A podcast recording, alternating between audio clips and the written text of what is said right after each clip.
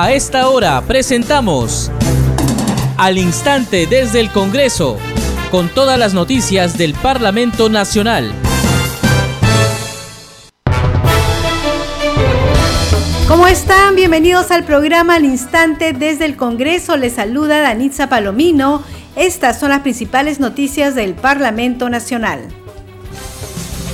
La propuesta legislativa que destina más de 3.343 millones de soles para enfrentar la pandemia de la COVID-19, como la adquisición de vacunas, contratar personal para la sanidad policial y otorgar bonificación al personal de salud y centros juveniles, será incluida en la agenda del Pleno del Congreso realizarse la próxima semana.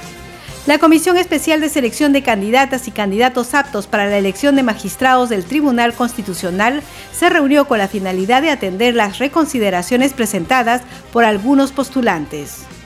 Como parte de la semana de representación, la congresista del Partido Morado, Flor Pablo, organizó la mesa de trabajo Retorno Seguro 2022, aporte de las redes educativas de Lima. La congresista Isabel Cortés de la bancada Juntos por el Perú se reunió con el alcalde de San Juan del Urigancho para tratar el tema de la implementación de la ley que prohíbe la tercerización de limpieza pública. La congresista Silvia Montesa de la bancada Acción Popular visitó la institución educativa inicial 385 Condorcanqui del distrito de Bellavista en Jaén para conocer cuáles son los principales problemas a solucionar. Usted está escuchando al instante desde el Congreso.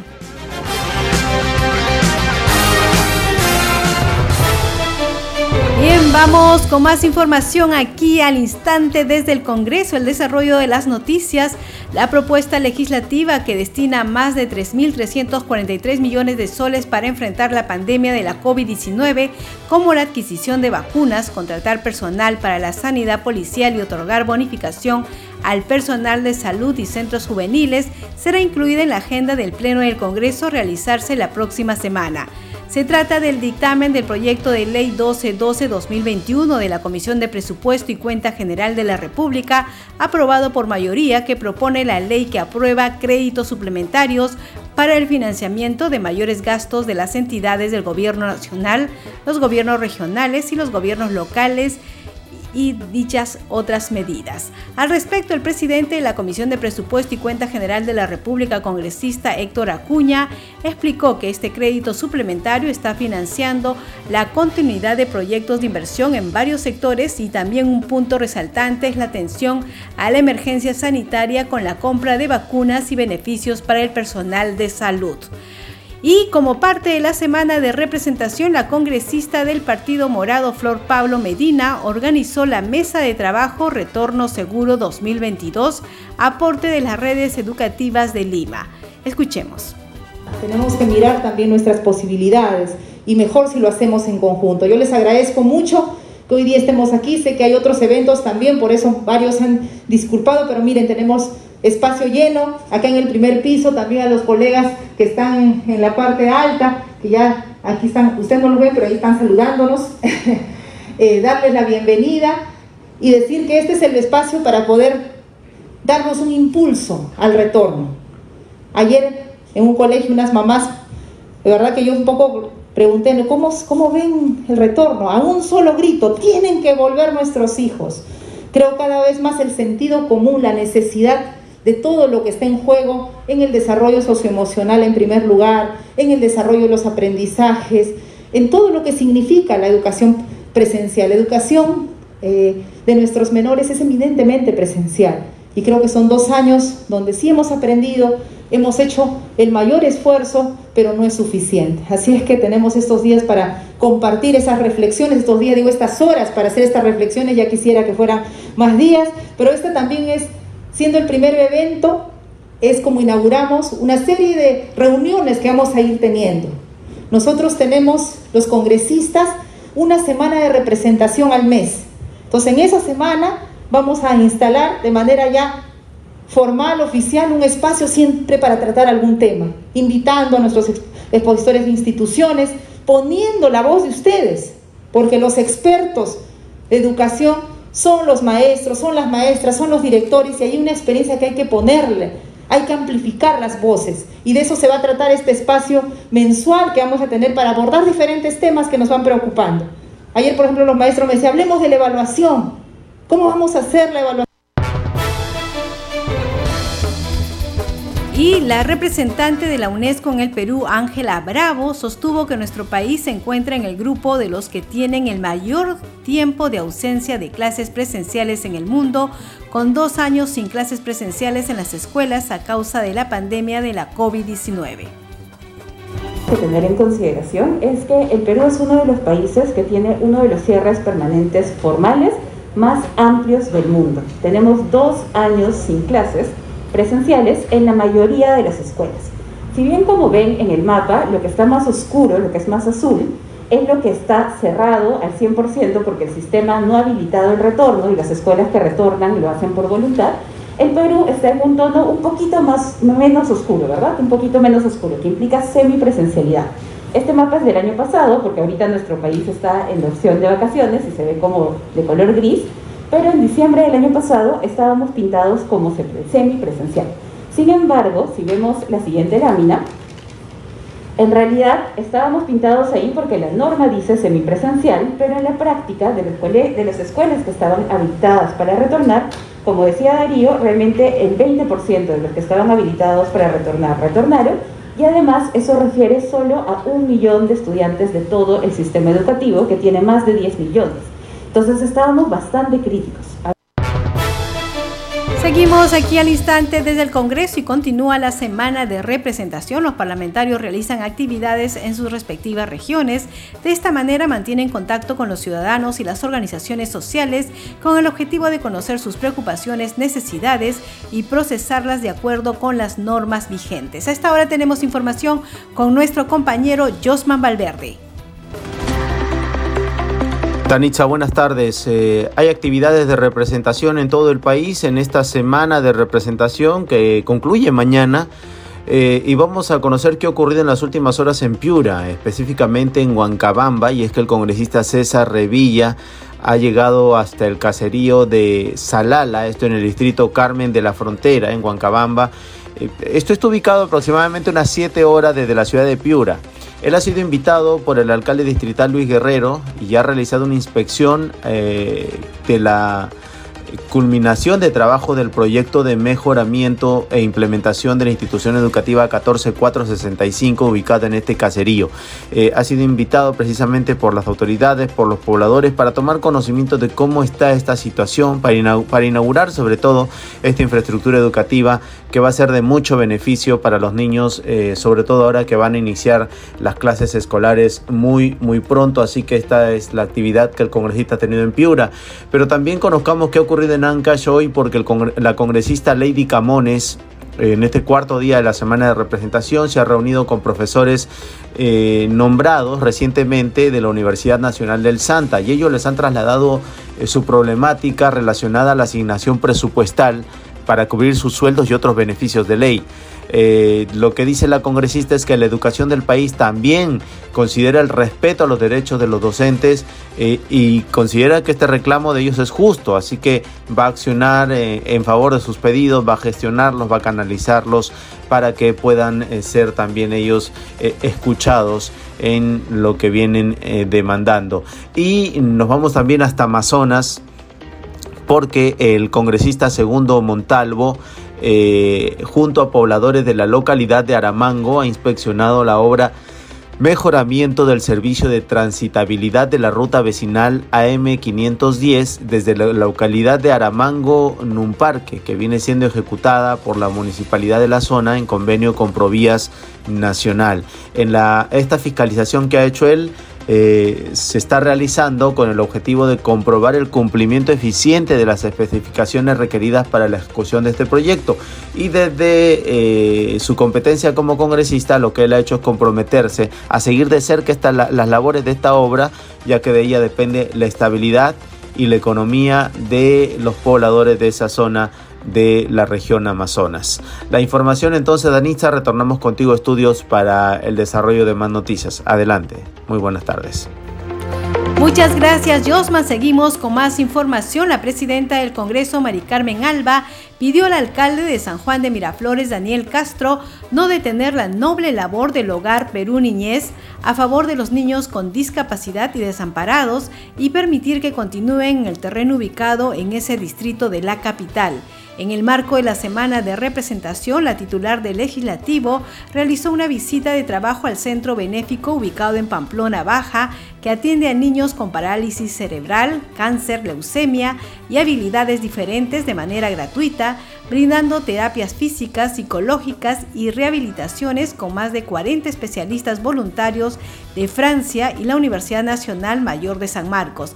En ese lugar, la titular del Parlamento fue recibida por Carmen Cortés, presidenta de la Asociación Perú Niñez, quien contó que son casi 14.000 personas las que han brindado apoyo desde que inició su funcionamiento hace 26 años. Vamos a escuchar las declaraciones de la presidenta del Congreso, Mari Carmen Alba. Presidenta, el panorama encontrado es bastante conmovedor, sobre todo que ellos piden que no los desalojen de aquí. Hace un momento usted acaba de tener una llamada con el alcalde de San Juan de Miraflores. Sí, ¿cómo estás? Bueno, eh, estamos aquí en la semana de representación de la Asociación Perú Niñez, viendo la labor que, que hacen diario y que hace 15 años que la están realizando. Efectivamente nos han comentado que les dio la Municipalidad de San Juan de Miraflores este terreno por una concesión de uso por 15 años y ya, que ya está terminando esa concesión. Entonces lo que ellos quieren es que se renueve, porque ya, ya han implementado acá eh, todo em, las terapias, hidromasajes, aquí se hace terapia física, terapia de lenguaje, terapia de, biomagnetismo, em, de hidroterapias, por lo cual creo que, eh, bueno, es súper necesario y creo eh, urgente que puedan tener una reunión con el alcalde y llegar a un acuerdo, porque entiendo, según la información que me han dado, que les estarían quitando ese terreno para hacer un parque, un parque temático. Entonces, bueno, los parques son importantes, todos sabemos que hay que cuidar el medio ambiente y que son necesarios. Yo creo que en este caso es una labor de tanta gente que voluntariamente trabaja por estos niños que tanto lo necesitan, la mayoría que han nacido con parálisis, celebrar, por lo cual eh, creo que eso es una prioridad. Y además también me han comentado que ayudan a 7.800 personas en, las ollas comunes, ¿no? que van a los cerros y que utilizan este terreno también para ello. Hay mucha ayuda acá con Perú Alimentos. Entonces, eh, es necesario trabajar en consenso y como siempre lo digo, dialogar y comunicación. Acá es una comunicación entre una ONG, un tema privado y la municipalidad de San Juan de Miraflores. Nosotros en esta semana de representación recibimos estas inquietudes, problemas, pedidos, y este es uno de los pedidos que hemos recibido.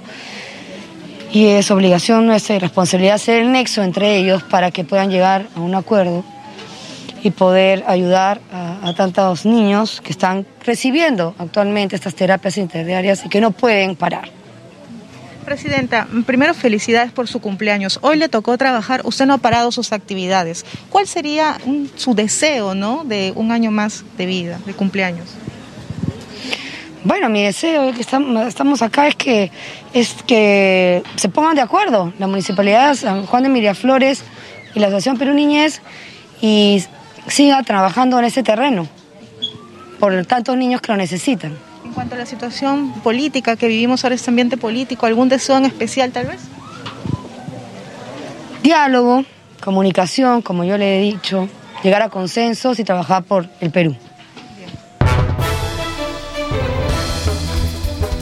Seguimos aquí al instante desde el Congreso y el congresista Diego Bazán de la bancada Avanza País y representante por la libertad informó que cumpliendo con su labor de fiscalización se encuentra supervisando centros educativos. Nosotros hemos iniciado la semana con una reunión con el recientemente designado general de la policía, de la jefe de la macroregión policial norte. En ese sentido, bueno, conocemos su experiencia, sabemos que es una persona que está mucho involucrado en la práctica, más que en trabajo administrativo y esperamos que el general Max García haga un trabajo importante. No podemos dejar de destacar que estamos exigiendo desde el Congreso que se declare en emergencia la región La Libertad. Solo se ha eh, declarado en emergencia Lima y el Callao. Se ha manejado esto políticamente, lo cual nos preocupa, pero técnicamente eh, se ha solicitado que la libertad también sea incluido. Van 43 asesinatos en lo que va del año, en solo mes y medio, cosa que nunca se había visto en la región la libertad y tenemos que hacer definitivamente un trabajo articulado entre el Ministerio Público, Poder Judicial y la Policía Nacional. Y con respecto al inicio de clases, entiendo que usted también ha supervisado colegios. ¿Sabe cómo va el proceso de vacunación? Eh, bueno, el, proceso de vacunación en menores eh, de edad va bastante avanzado en la región La Libertad. Eh, más del 65% ya se vacunó. Se va, se está promoviendo que en los colegios también se haya centro de vacunación, lo que va a garantizar que estén protegidos los, menores de edad, pero lo que es claro y nos hemos podido dar cuenta en estas visitas a los colegios es que no se ha invertido en mantenimiento en los últimos dos años. La situación es deplorable de la mayoría de instituciones educativas. El fondo de, de mantenimiento que se les ha brindado es mínimo, con casi seis mil soles se quiere hacer un gran mantenimiento de infraestructura que de verdad requiere mucho más. De por sí ya teníamos una brecha en el tema educativo. Hoy este tema se ha acrecentado producto de esta situación, producto de que no tenemos eh, eh, una buena administración en el sector educativo, falta liderazgo en el sector educativo en estos momentos y no se está cumpliendo con eh, el tema económico por parte del ministerio a los gobiernos regionales y que harían lo propio con las gerencias regionales de educación. Seguimos aquí al instante desde el Congreso y para recibir información sobre la necesidad de reactivar la construcción del terminal Lomas de la Huitrera de Moquegua, el congresista Víctor Cutipa de la bancada de Perú Libre se reunió con representantes de Petro Perú en Hilo. Escuchemos el informe. Como parte de sus actividades en semana de representación, el congresista Víctor Cutipa llegó hasta la ciudad de Hilo y participó de una reunión con representantes de Petro Perú. Junto a ellos abordaron la necesidad de reactivar la construcción del nuevo terminal Lomas La Buitrera. Hemos participado esta mañana de esta mesa de diálogo con Petro Perú a efectos de que se haga realidad el traslado de esta planta de Petro Perú a su terreno definitivo. El encuentro tuvo lugar en el auditorio de la Municipalidad Provincial de Hilo. Bueno, se han ratificado compromisos anteriores ya que eh, se tomó con la mesa de diálogo, pero a eso se está este, agregando de que a partir del 17 de marzo, si no mal recuerdo en este momento, eh, Petro Perú tiene que hacerle llegar a, la mesa de diálogo un cronograma de posteriores este, trabajos para que de esta forma se cuente con plazos máximos. La nueva planta, cuando esté lista, permitirá atender la demanda actual de combustibles líquidos de las regiones de Tacna y Moquegua, con miras a poder atender también las necesidades de Puno y Madre de Dios. Vamos con más actividades de los parlamentarios en la semana de representación en Ancash. La congresista Kelly Porta Latino indicó que es preocupante que a pocas semanas del inicio de clases los colegios de la región no cuenten con la infraestructura adecuada. Tenemos el informe de la multiplataforma del Congreso de la República. La congresista Kelly Portalatino informó que son más de 700 instituciones educativas en Ancash las que se encuentran en una situación deplorable, razón por la cual instó a las autoridades de la región a trabajar de la mano con los congresistas de la zona a fin de solicitar al MEF el presupuesto necesario para mantener adecuadamente a las escuelas a portas del inicio de las clases presenciales. Adelantó que el viernes viajará a Huaraz para reunirse con las autoridades y funcionarios del gobierno regional. Tenemos 700, ha salido un informe de 700 instituciones educativas de Ancash que se encuentran en situaciones eh, muy paupérrimas. Entonces, en esta situación creo que tenemos que trabajar de la mano. El gobernador regional tiene que trabajar de la mano con sus congresistas oficialistas porque están cerca del gobierno y si quieren financiamiento tienen que tocarnos las puertas para hacer el medio, el puente, poder abordar al mes a través del Ministerio de, Educación y poder tener ese presupuesto. Dinero tiene el Ejecutivo, lo que falta es decisión. Fue durante su visita a la institución educativa Manuel Encarnación Rojo Castillo, ubicada en el pueblo de San Jacinto, distrito de Nepeña, que tiene 90 años de creación, pero no cuenta con apoyo de ningún tipo para su mantenimiento.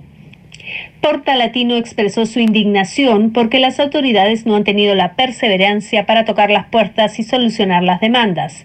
Luego de reunirse con los docentes y la directiva del colegio, se comprometió a apoyarlos para la remodelación y acondicionamiento de dicha institución educativa. Hemos este, acudido al llamado de la directora y todos los docentes de esta plana educativa de las cuales ya hemos trasladado también el requerimiento que se nos hizo llegar al despacho forestal para este, que se acelere el tema del expediente que es para este, construcción de esta institución educativa que tiene más de 90 años, 92, 80, en diferentes pabellones. Los docentes dijeron que seguirán en la lucha constante para darle seguridad y comodidad a los 450 educandos, tras agradecer la visita e interés de la parlamentaria en el tema que los convocó. Portalatino consideró que los trámites se deben acelerar para poder avanzar en los objetivos trazados. Pidió a los padres de familia confiar en que se trabajará para lograr brindar las condiciones adecuadas a los alumnos a fin de que puedan estudiar con las garantías del caso en esa institución, así como en la Inmaculada Concepción y el Politécnico de Chimbote. Seguimos aquí al instante desde el Congreso y estamos en comunicación con el congresista Wilson Soto Palacios. Él es de la bancada de Acción Popular y representante por Huancavelica. Congresista, muchas gracias por atender la llamada. Muchas gracias, Danitza. Muy buenas tardes. Quiero saludar a todos los radioyentes del Congreso de la República, desde aquí, desde el distrito de Huancahuanca, de la provincia de Angaraes. Sí, congresista, ¿qué actividades está realizando en Angaraes? Bueno, hemos venido para dialogar con el señor alcalde del distrito de Huancahuanca para saber sus necesidades y las demandas de la población. Y asimismo también en estos momentos hemos regresado, hemos hecho una fiscalización al puesto de salud. Entonces hemos encontrado en lamentable eh, situación, por ejemplo, ahí em, no hay medicamentos, eh, tienen una ambulancia pero no tienen chofer y no tienen combustible entonces, preocupante, ¿no? el, tema del sector salud eh, aquí en el interior del país esté abandonado de esa manera. Sí, congresista, eh, quisiéramos saber, ya faltan pocas semanas para el inicio de clases, ¿cómo va la situación en Huancavelica? Eh, nosotros eh, nos hemos tenido reunión el día lunes con el señor ministro de Educación y asimismo también en esa reunión ha estado presente el director regional de Educación y en el cual en Huancavelica las clases van a ser presenciales a partir del 14 de marzo, porque aquí en Huancavelica gran parte pues es zona rural y la clase virtual, todos los estudiantes de los hijos de los campesinos no han podido, pues en estos dos últimos años, eh, recibir adecuadamente la educación. Entonces es muy importante que se garantice las, eh, la educación para los aquí los estudiantes huancavelicanos que las clases sean presenciales eh, a partir del 14 de marzo, marzo que según nos ha manifestado el director regional de educación y también ha estado el señor ministro yo estaba presente entonces yo estaré al tanto estaré vigilante que efectivamente ese compromiso se cumple en Huancavelica porque ya suficientemente en los dos últimos años los hijos de los campesinos no han recibido una clase adecuadamente aquí en Huancavelica. Bien, congresista, vamos a estar al tanto de la información que usted nos pueda brindar al respecto también. ¿Qué actividades tiene previsto ya para mañana, que es el último día de la semana de representación? Bueno, nosotros eh, vamos a estar en el distrito de Congalla, asimismo también vamos a tener una reunión con el alcalde del distrito de Congalla, con algunas autoridades, alcaldes de centros poblados y con los presidentes de las comunidades. Igual también para escuchar las necesidades de su población en el distrito de Congalla, aquí en la provincia de Angaraes. Bien, congresista, estábamos revisando su eh, Twitter y hemos visto que usted eh, se ha referido a las denuncias de la exfuncionaria de PCM sobre el uso de la publicidad y va a tomar una acción al respecto. Sí, efectivamente, a través de mi despacho hemos cursado un, dos oficios, uno para la Comisión de Fiscalización del Congreso y el otro es para para la para el Contralor General de la República. Muy lamentable también la denuncia de la ex funcionaria de la PCM. Está solicitando la investigación al respecto. Correcto, correcto, eso es lo que estamos pidiendo. Bien, congresista, muchísimas gracias por atender la llamada. ¿Algo más que usted desea agregar? Eh, bueno, aquí quiero pronunciarme aquí desde el distrito de Huancabanca, un distrito alejado aquí en, la provincia de Angaray, que hay muchas necesidades. Hemos encontrado pues en las, nuestras carreteras en las pésimas condiciones, nuestros puestos de salud, no hay medicamentos. Y la verdad que me gustaría que me gustaría que el gobierno de turno así como le han apoyado aquí en Huancavelica en la segunda vuelta un 88% de los huancavelicanos, que le dé una mirada. Aquí estoy recorriendo pueblo por pueblo, escuchando las demandas de las necesidades aquí de los hermanos de la provincia de Angaray.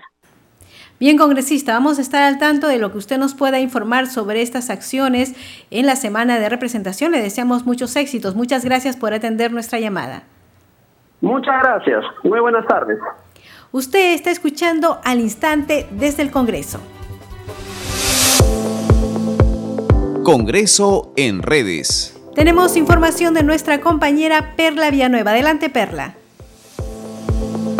Gracias Danitza, buenas tardes para informarte sobre las publicaciones en redes sociales de los parlamentarios. En esta oportunidad iniciamos con la publicación del congresista Iris López hace tan solo unos minutos.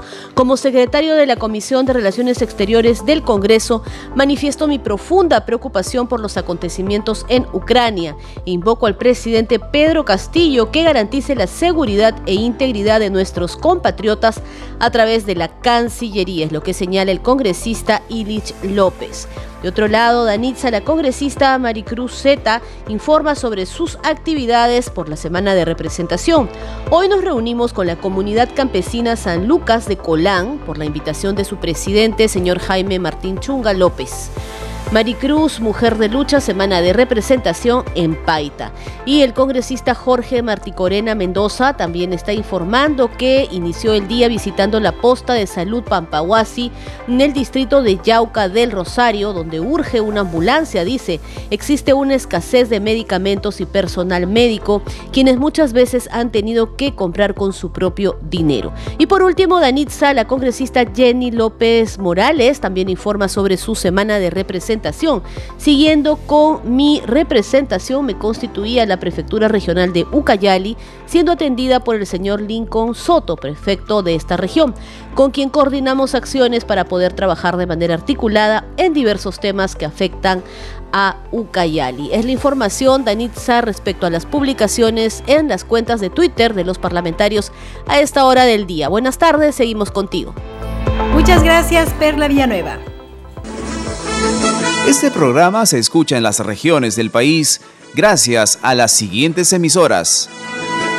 Radio Inca Tropical de Abancay en Apurímac, Radio Star de Moyendo en Arequipa, Radio TV Shalom Plus de Tingo María, Cinética Radio en Ayacucho, Radio Madre de Dios de Puerto Maldonado, Radio TV Perú de Juliaca Puno, Radio Amistad de Lambayeque, Radio El Pueblo de Ayacucho, Radio Satel Perú de Lampa en Puno y Radio La Voz del Valle de Aplao en Arequipa.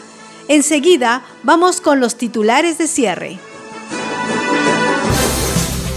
La propuesta legislativa que destina más de 3.343 millones de soles para enfrentar la pandemia de la COVID-19, como la adquisición de vacunas, contratar personal para la sanidad policial y otorgar bonificación al personal de salud y centros juveniles, será incluida en la agenda del Pleno del Congreso realizarse la próxima semana.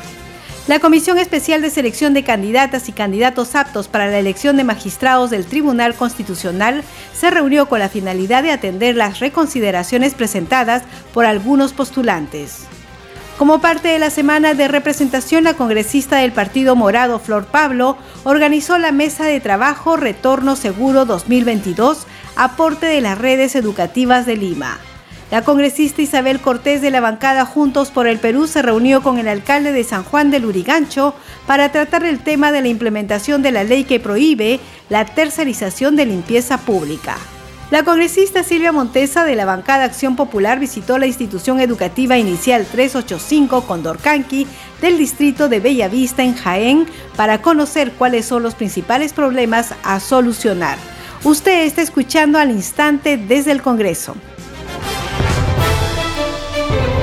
Bien, hemos llegado al final del programa. A nombre del equipo de Congreso Radio le agradecemos por acompañarnos en esta edición. Estuvo en los controles Franco Roldán y en la conducción Danitza Palomino. Deseamos que tengan un buen día. Nos reencontramos mañana.